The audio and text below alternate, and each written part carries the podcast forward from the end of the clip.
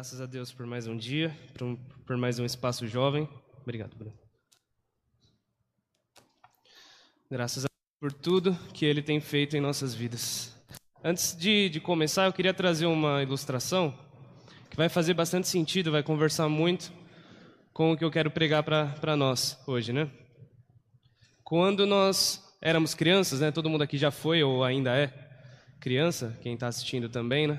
Então a gente compartilha de muitas coisas que são comuns para todo mundo. Todo mundo passou por alguma situação é, em comum, né? E a que eu vou trazer aqui agora é a mais comum de todas, né?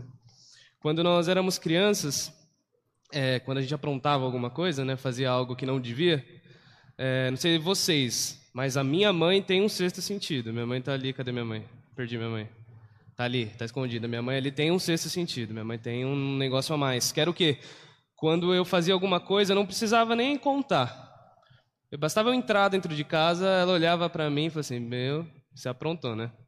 E aí não tem como você mentir, né? Já vai aquele cirúrgico no problema, né? Eu tenho certeza que isso não aconteceu só comigo.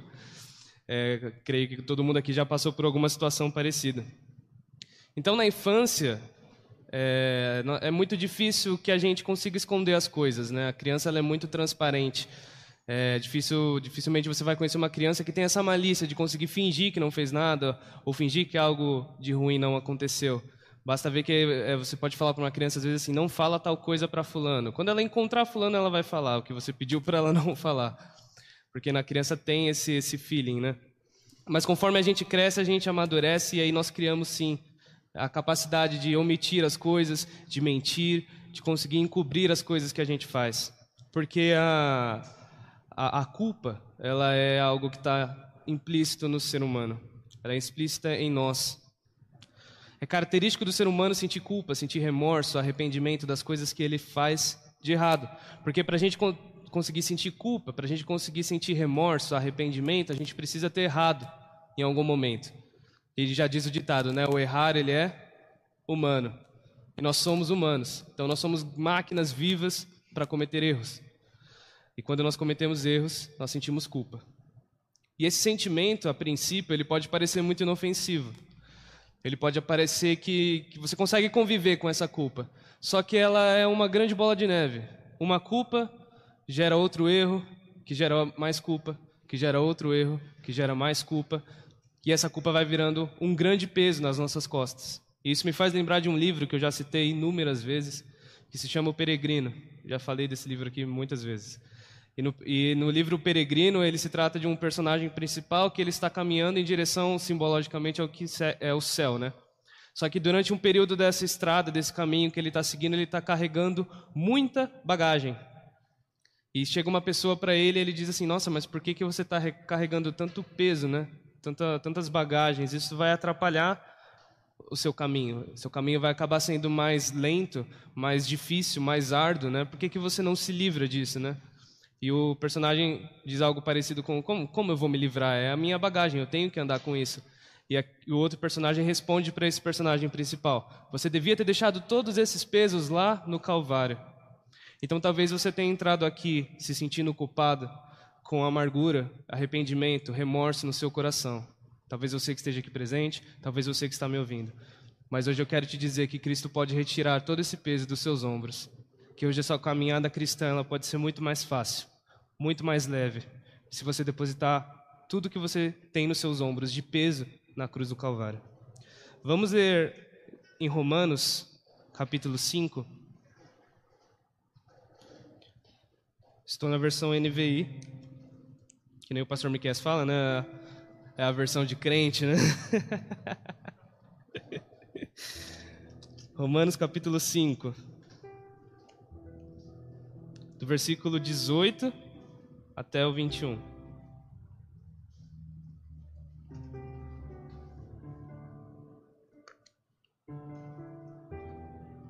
Vai dizer assim: Consequentemente, assim como uma só transgressão resultou na condenação de todos os homens, assim também um só ato de justiça resultou na justificação que traz a vida a todos os homens. Logo, assim como por meio da desobediência de um só homem muitos foram feitos pecadores, assim também por meio da obediência de um único homem muitos serão feitos justos. A lei foi introduzida para que a transgressão fosse ressaltada, mas onde aumentou o pecado, transbordou a graça. A fim de que, assim como o pecado reinou na morte, também a graça reine pela justiça para conceber a vida eterna, mediante Jesus Cristo, nosso Senhor. Amém.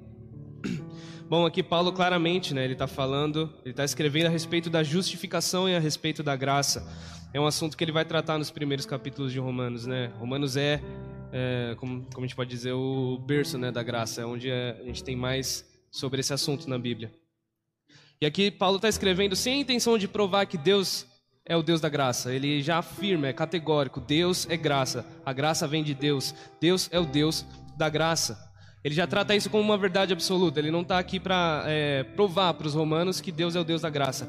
Ele escreve, ele afirma que a graça vem de Deus e Deus é a graça.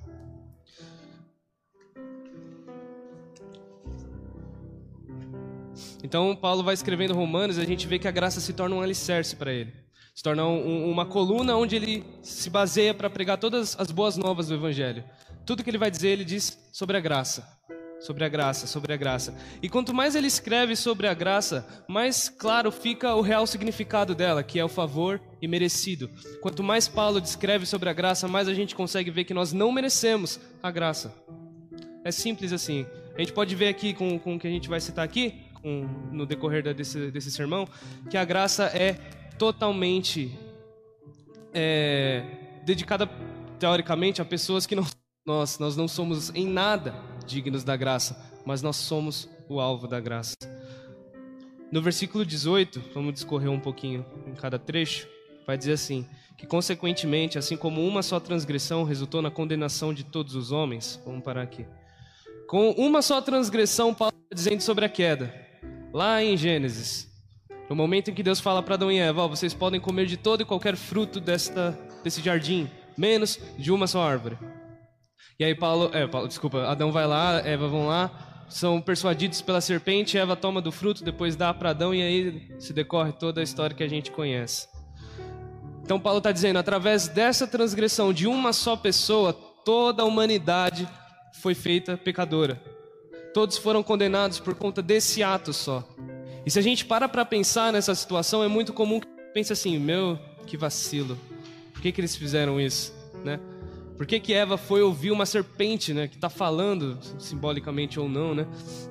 Por que, que ela deu essa brecha? Por que, que Adão ainda foi atrás, né?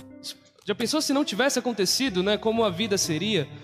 Mas o que a gente tem que entender é que se fosse eu lá, se fosse vocês lá, daria na mesma. Eu teria sido levado pelo papo da serpente, você teria sido levado pelo papo da serpente. Independente da pessoa que fosse lá no lugar de Adão e Eva, se fosse o Kleber, se fosse o Gabriel, independente de quem fosse, a queda ainda aconteceria. Esse é um fato. Então, tudo que nós vivemos, tudo que nós somos hoje é consequência dessa queda. Pandemia é uma consequência da queda. O pecado trouxe é, devastação em todas as áreas possíveis para a humanidade na natureza, na, na vivência do ser humano, em tudo. O pecado conseguiu contaminar quase tudo. Hoje em dia, se nós vivemos as coisas ruins que nós vivemos, se nós estamos na situação em que nós estamos, é consequência do pecado, consequência da queda. Mas é interessante o contraponto que Paulo vai fazer. Ele vai dizer aí, ó, assim também um só ato de justiça resultou na justificação que traz a vida a todos os homens. Então, da mesma forma que uma só pessoa cometeu um pecado e a partir desse pecado toda a humanidade foi condenada, através do ato de justiça de uma pessoa, toda a humanidade foi justificada. E diferente da queda, se fosse eu lá na cruz do Calvário, se fosse você crucificado lá na cruz do Calvário, não seria a mesma coisa. Se eu estivesse na queda, seria a mesma coisa. Se eu estivesse no Calvário, não seria a mesma coisa. Porque o meu sangue pouco tem valor para justificar nem a mim mesmo, quanto mais a todas as pessoas. Mas aquela pessoa que estava na cruz do Calvário era superior. Então, cometeu o primeiro pecado. A pessoa que estava na cruz do Calvário é superior a mim e é superior a você. O sangue que foi vertido era santo. O sangue que foi vertido era o sangue de Jesus Cristo, que é Deus, que é o autor da graça. E é por isso que através daquela, daquele ato, através, através daquela obediência, daquele ato de justiça, todos nós somos perdoados. Todos nós somos justificados e temos direito a essa vida. Não poderia ter sido outra pessoa. Então ele trouxe vida a todos, todos quanto aceitam, né? Não a vida de agora. Não é todos que aceitam a vida de agora. Agora, a vida que nós estamos vivendo agora, tantas pessoas que aceitaram o sacrifício de Jesus também estão vivendo, quanto nós estamos aqui também vivendo. Não é dessa vida que Paulo está dizendo aqui lá no final do versículo, que traz a vida a todos os homens. Ele está dizendo de uma vida muito melhor, de uma vida superior. E essa vida inicia quando a vida aqui termina. É como se fosse um capítulo 2, uma virada de chave. Essa é a vida que a graça oferece. Essa é a vida que o sacrifício de Cristo oferece. Uma vida superior a essa que nós vivemos. Uma vida que não tem comparação ao que nós vivemos aqui. E essa vida ela está disponível. Desde a cruz do Calvário, essa vida está disponível a todos quanto querem aceitar ela. Mas o que, que essa vida nova significa, né? O que, que isso quer dizer? Vamos continuar lendo. Versículo 19. Logo, assim como por meio da obediência de um só homem muitos foram feitos pecadores, assim também por meio da obediência de um único homem muitos serão feitos justos. Pode parecer redundante, né? Que eu já eu acabei de falar isso, mas eu quero atentar para duas palavras aqui. Ó, logo assim como por meio da obediência de um só homem muitos foram feitos pecadores. Tá no passado, né? Muitos foram feitos. E quando ele vai dizer da obediência de um único homem, muitos serão feitos justos. Então quer dizer o quê? Nós somos pecadores, ainda somos. Mesmo com a graça sobre nós, nós ainda somos pecadores porque nós não deixamos de ser seres humanos. Nós não deixamos de ter o, o lado carnal dentro de nós. Mas ele está dizendo que através da obediência muitos se tornarão justos. Ou seja, vai chegar uma hora que nós vamos deixar de ser pecadores. E esse dia é o dia em que a trombeta tocar e nós subirmos em direção ao céu. Nesse dia, todos os nossos pecados vão definitivamente deixar as nossas vidas. Isso não quer dizer que você não tem perdão do seu pecado, não é isso que eu estou dizendo. Você tem, todos os pecados que você pediu perdão foram jogados no esquecimento, Deus não se lembra mais deles. Mas a partir do momento em que Cristo buscar a sua igreja, nós nos tornaremos justos e santos como Ele é. O pecado já não vai mais entrar naquele lugar. Aquele pecado que te aflige, que te incomoda, ele não vai te seguir até lá. Porque lá o pecado não entra, lá a morte não entra, lá o choro não entra. Tudo hoje que nós temos conhecimento de que é ruim, de que não é bom, de que nós não queremos perto, lá não vai estar com a gente. E glórias a Deus por isso. Glórias a Deus pela, pelo ato de justiça de Jesus que nos trouxe esse, essa maravilha que eu e você não merecíamos. E tudo isso é mediante a graça de Cristo. Versículo 20 vai dizer: a lei foi introduzida para que a transgressão fosse ressaltada. Vamos, vamos ler por aqui só por enquanto. Muitos dos judeus que viveram na época da lei, eles achavam que o objetivo da lei era uma forma que Deus usou para amenizar é, as consequências negativas do pecado de Adão. Só que aqui Paulo está dizendo que é totalmente o contrário. A lei ela veio para que o pecado fosse mais visível, então a lei ela fala, ela olha nos nossos olhos ela fala: vocês são pecadores. Vocês não conseguem estar perto de Deus. Vocês precisam de um Salvador. Esse era o objetivo da lei, deixar isso claro, estampado no rosto da humanidade. Vocês não conseguem seguir a Deus. Vocês não conseguem ser santos. Vocês não conseguem virar as costas para os seus pecados, porque vocês não conseguem andar segundo isso aqui. Esse era o objetivo da lei. Só que Jesus Cristo veio ele veio e para cumprir a lei, a lei mostrava para nós: ó, vocês precisam de um Salvador. E Jesus Cristo veio e ele foi esse Salvador. Então a lei já não aflige mais eu e você, ela não fala mais no seu rosto. Você é um pecador e você não pode estar perto de Deus porque você não consegue cumprir isso. A lei foi cumprida em Cristo e agora nós conseguimos estar perto de Deus porque Cristo é a ponte. Como eu falei, não porque nós deixamos de ter pecado, é porque nós deixamos de, ter, de ser pecadores. Mas porque Cristo refez essa ligação. O véu foi rasgado de alto a baixo. Aquilo que separava eu e você de Deus já não existe mais. Então, meu irmão, se você entrou aqui com esse peso de pecado, eu quero te dizer que esse peso não precisa mais estar sobre você. Que a lei pode ter dito no, rosto da humanidade da época: vocês não vão conseguir entrar no céu. Mas Jesus Cristo veio e, através do ato de justiça de Cristo, ele disse: sim, vocês podem entrar no céu, mas tem que ser através da graça que eu ofereço, tem que ser através do sacrifício sacrifício que eu ofereço. Glória a Deus, aleluia. A lei não existe mais. No Antigo Testamento estávamos sobre o tempo da lei. Depois de Cristo, nós estamos sobre o tempo da graça. Da graça que é o favor imerecido. Da graça que jorrou da cruz do Calvário para todos nós. Aleluia. Glória a Deus. Então, se você entrou aqui sentindo esse peso nas suas costas, o peso amedrontador do pecado, da escuridão do pecado. Talvez o diabo tenha usado pessoas, tenha usado situações, tenha usado a sua própria consciência para dizer que você não é digno de estar dentro da igreja, que você não é digno de subir para cantar, que você não é digno de pegar o seu instrumento e louvar a Deus. Eu quero te dizer que o sacrifício da cruz de Cristo retira esse peso das suas costas. Aleluia. Assim como lá no peregrino, ele foi informado que ele podia se livrar do peso que estava nas costas dele. Então ele trocou a rota dele, foi para a cruz do Calvário, depositou todas, a, todas as bagagens dele e seguiu o caminho de uma forma muito mais leve, muito mais fácil. Hoje eu quero te dizer: pegue toda essa bagagem, deposite na cruz do Calvário e siga sua caminhada cristã de uma maneira muito mais fácil. A gente que estuda carrega a bolsa, às vezes a gente vai para a faculdade, depois tem que trabalhar, então tem que carregar o um mundo na, na, na, mochila, tem que carregar marmita, tem que carregar roupa e tudo que você vai precisar durante o seu dia. A gente sabe como é difícil pegar ônibus com uma mochila pesada, andar na rua com uma mochila pesada e simbologicamente na nossa vida espiritual é a mesma coisa. Quanto mais pecado a gente acumula, mais pesada vai ficando a mochila que a gente carrega. E chega uma hora que você não consegue andar mais. Chega uma hora que suas pernas começam a ficar trêmulas, você começa a cansar. E eu quero dizer que todos esses pecados que você não se arrependeu ainda, hoje é o dia de você se arrepender, esvaziar a sua mochila espiritual e ter força para continuar na sua caminhada rumo à Canaã celestial. Não quer dizer que em outras situações a caminhada não vai ser fácil, não vai ser difícil. Ao contrário, muitos momentos a caminhada vai ser difícil, como na, na, no livro do peregrino, Muitas outras situações acontecem com o personagem e isso vai dificultando a caminhada dele.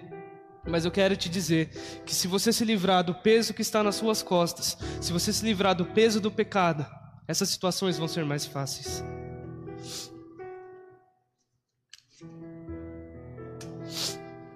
E talvez você está aqui se sentindo como um copo cheio. Vamos fazer uma analogia aqui. Imagina um copo cheio de água suja. Até a, quase dois dedos copo, dois dedos faltando e suja. Aquela água bem, bem verde, bem cor de musgo, bem suja mesmo, de um rio poluído. Imagina que você foi no rio Tietê e fez assim, ó, uh, e encheu um copo. Talvez você está se sentindo assim. Diante de Deus você se sente sujo, você se sente imundo, você se sente como se fosse lama, barro, uma água que não serve para nada. Para que, que você vai usar a água do rio Tietê? Não vai usar para nada. Não dá para beber, não dá para lavar, não dá para fazer nada. Talvez você tenha se sentido inútil diante de Deus. Mas hoje eu quero te dizer, conforme Paulo escreveu aqui, ó, no versículo 19. Mentira, versículo 20. Mas onde aumentou o pecado, transbordou a graça. Então talvez o seu copo espiritual esteja faltando dois dedos ali para transbordar de água suja. Eu quero te dizer que a água, que é a graça, pode transbordar nessa noite. O Espírito Santo pode derramar um jarro dentro do seu copo e essa água suja vai começar a sair, sair, sair, ele vai transbordar de graça, porque não importa quantos pecados você tenha nas suas costas, quantos pecados você tem cometido, eu quero dizer que a graça é muito maior do que eles. Se você tem três pecados, a graça tem seis disponíveis para te limpar. Se você tem cinco pecados, existem cinco graças para te purificar. Onde aumentou o pecado, transbordou a graça, ou numa, nas versões mais antigas, que é mais bonito ainda, onde abundou o pecado, superabundou a graça de Deus. Aleluia. Então quero te dizer que não importa o quão pecaminoso têm sido seus atos até aqui, a graça pode superabundar na sua vida. A graça pode superabundar no seu trabalho, no seu casamento, na sua vida amorosa, na sua vida sentimental, seja onde for, onde esteja pecado na sua vida, a graça pode superabundar nela. Aleluia.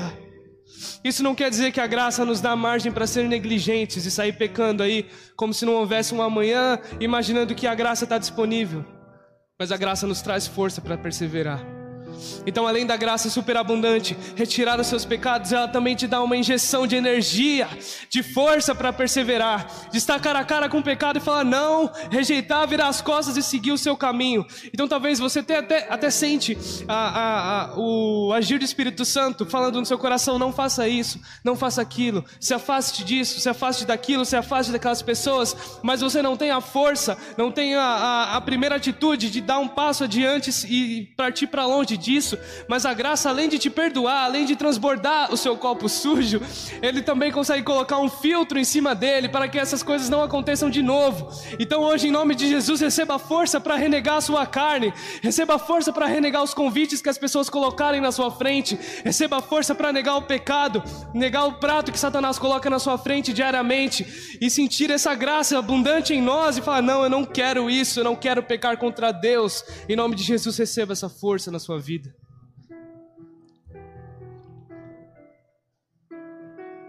Versículo 21 vai dizer assim: a fim de que assim como o pecado reinou na morte, também a graça reine pela justiça para conceder a vida eterna mediante Jesus Cristo, nosso Senhor.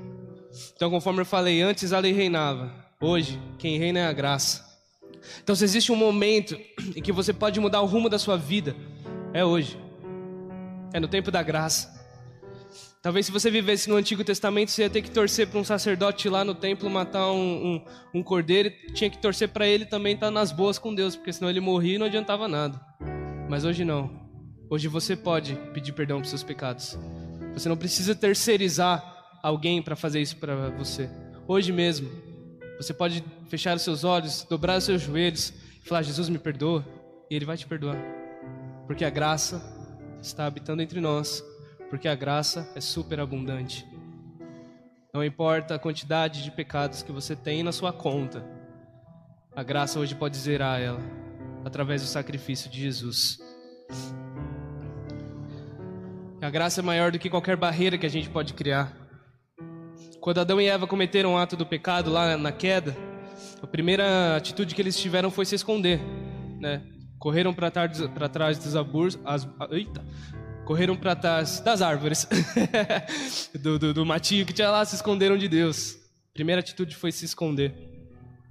Primeira atitude foi criar uma barreira. Então talvez o pecado tenha feito também você criar barreiras contra Deus. Seja por vergonha, enfim, não sei. Mas talvez você tenha criado barreiras contra Deus.